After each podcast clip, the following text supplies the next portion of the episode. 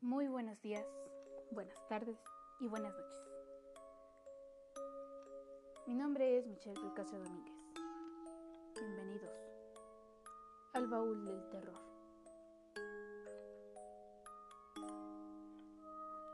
Hoy les relataremos una leyenda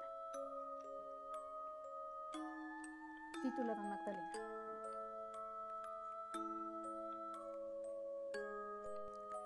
La leyenda que relataremos hoy es una leyenda tlaxcalteca que muy pocos conocen.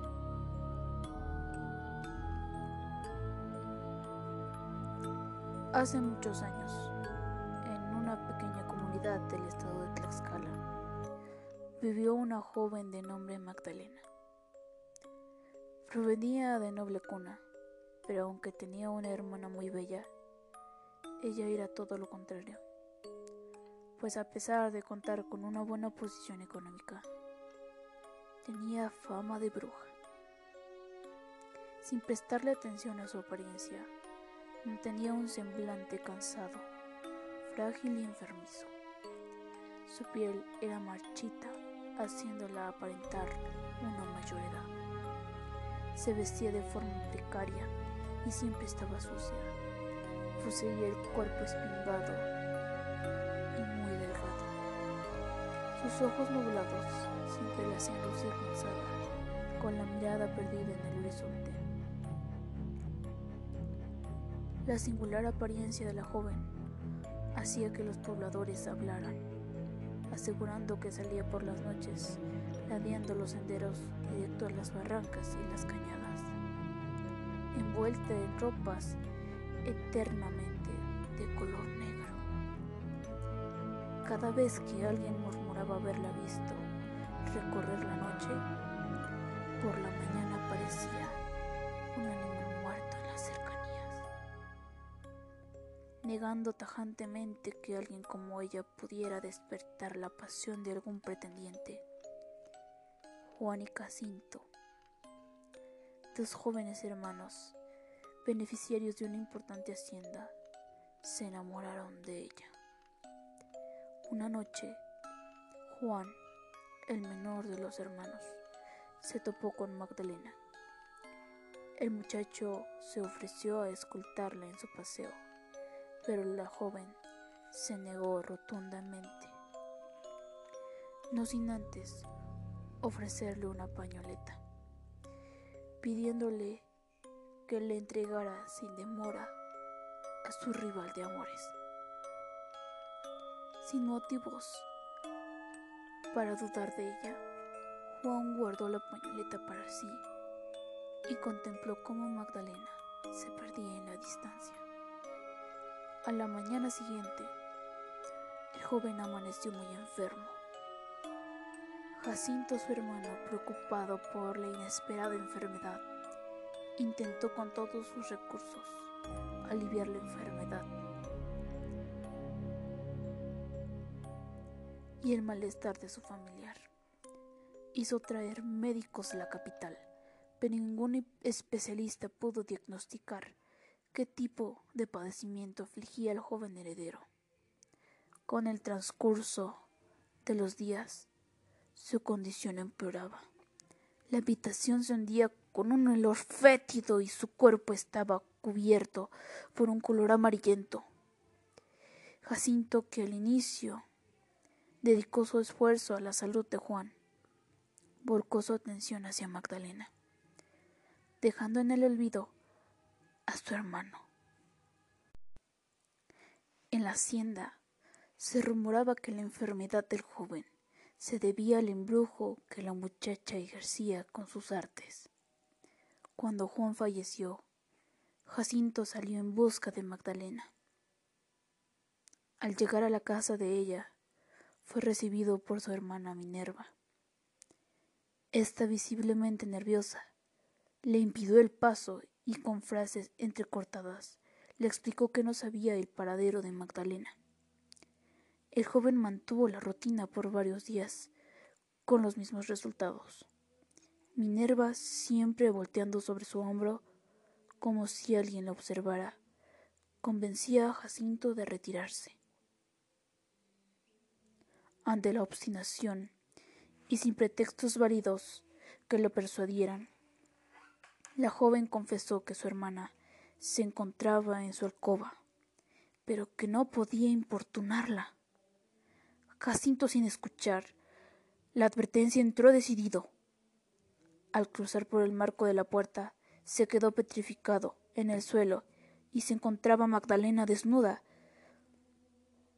sin control sobre su cuerpo. El lugar estaba repleto con objetos de brujería. En el centro de la habitación se encontraban un altar salpicado con sangre y habían dos fotografías de Jacinto y otra de Juan. Una pañoleta idéntica a la que su hermano tenía entre sus pertenencias y un muñeco en una cajita de madera, la cual estaba por ser quemada con una vela. El piso alrededor del altar estaba colmado de huesos de pollo, ratas degolladas, velas negras e innumerables papeles con maldiciones y conjuros. Las convulsiones y gritos de Magdalena aumentaban hasta convertirse en desgarradores alaridos. Se arrastraba vociferando en un lenguaje desconocido y su estómago comenzó a hincharse. Vomitaba sangre y sus ojos estaban teñidos de un intenso color rojo. De pronto, su vientre comenzó a deformarse. Algo parecía intentar salir de él. Una mano abrió desde adentro una cavidad por donde se asomó una diminuta cabeza. Al término de la horrible velada, Magdalena murió, desangrada junto a la criatura que semejaba a un bebé. Espero y esta historia les haya gustado. Mi nombre es Michelle Pelcastro Domínguez. Hasta la próxima.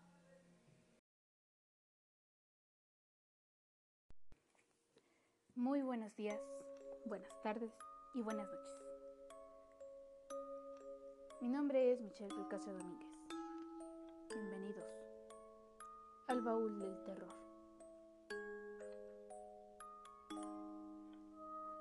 Hoy les relataremos una leyenda titulada Magdalena.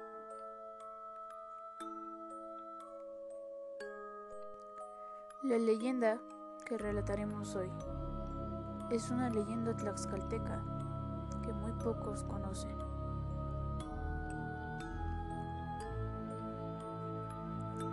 Hace muchos años, en una pequeña comunidad del estado de Tlaxcala, vivió una joven de nombre Magdalena. Provenía de noble cuna, pero aunque tenía una hermana muy bella, ella era todo lo contrario, pues a pesar de contar con una buena posición económica, tenía fama de bruja. Sin prestarle atención a su apariencia, mantenía un semblante cansado, frágil y enfermizo. Su piel era marchita, haciéndola aparentar una mayor edad. Se vestía de forma precaria y siempre estaba sucia. Poseía el cuerpo espingado y muy delgado. Sus ojos nublados siempre la hacían lucir cansada, con la mirada perdida en el horizonte. La singular apariencia de la joven hacía que los pobladores hablaran, asegurando que salía por las noches, ladeando los senderos directo a las barrancas y las cañadas, envuelta en ropas eternamente de color negro. Cada vez que alguien murmuraba haberla visto recorrer la noche, por la mañana aparecía un animal muerto en las cercanías, negando tajantemente que alguien como ella pudiera despertar la pasión de algún pretendiente. Juan y Jacinto, dos jóvenes hermanos, beneficiarios de una importante hacienda, se enamoraron de ella. Una noche, Juan, el menor de los hermanos, se topó con Magdalena. El muchacho se ofreció a escoltarla en su paseo, pero la joven se negó rotundamente, no sin antes ofrecerle una pañoleta, pidiéndole que le entregara sin demora a su rival de amores.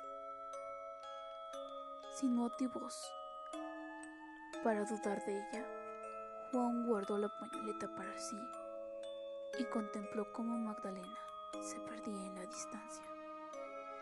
A la mañana siguiente, el joven amaneció muy enfermo.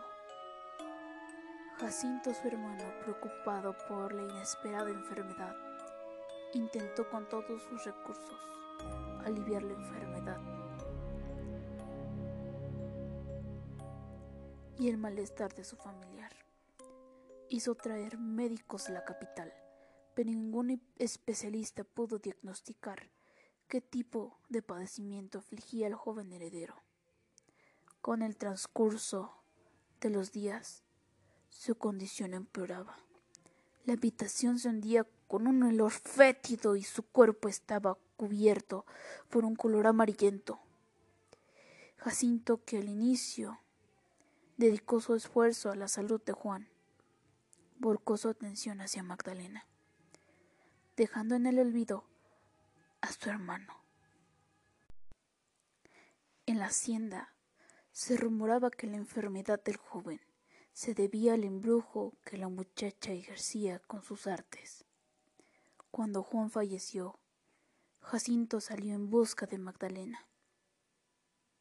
Al llegar a la casa de ella, fue recibido por su hermana Minerva. Esta visiblemente nerviosa, le impidió el paso y con frases entrecortadas le explicó que no sabía el paradero de Magdalena. El joven mantuvo la rutina por varios días, con los mismos resultados. Minerva, siempre volteando sobre su hombro, como si alguien la observara, convencía a Jacinto de retirarse. Ante la obstinación, y sin pretextos válidos que lo persuadieran, la joven confesó que su hermana se encontraba en su alcoba, pero que no podía importunarla. Jacinto, sin escuchar la advertencia, entró decidido. Al cruzar por el marco de la puerta, se quedó petrificado en el suelo y se encontraba Magdalena desnuda, sin control sobre su cuerpo. El lugar estaba repleto con objetos de brujería. En el centro de la habitación se encontraban un altar salpicado con sangre y habían dos fotografías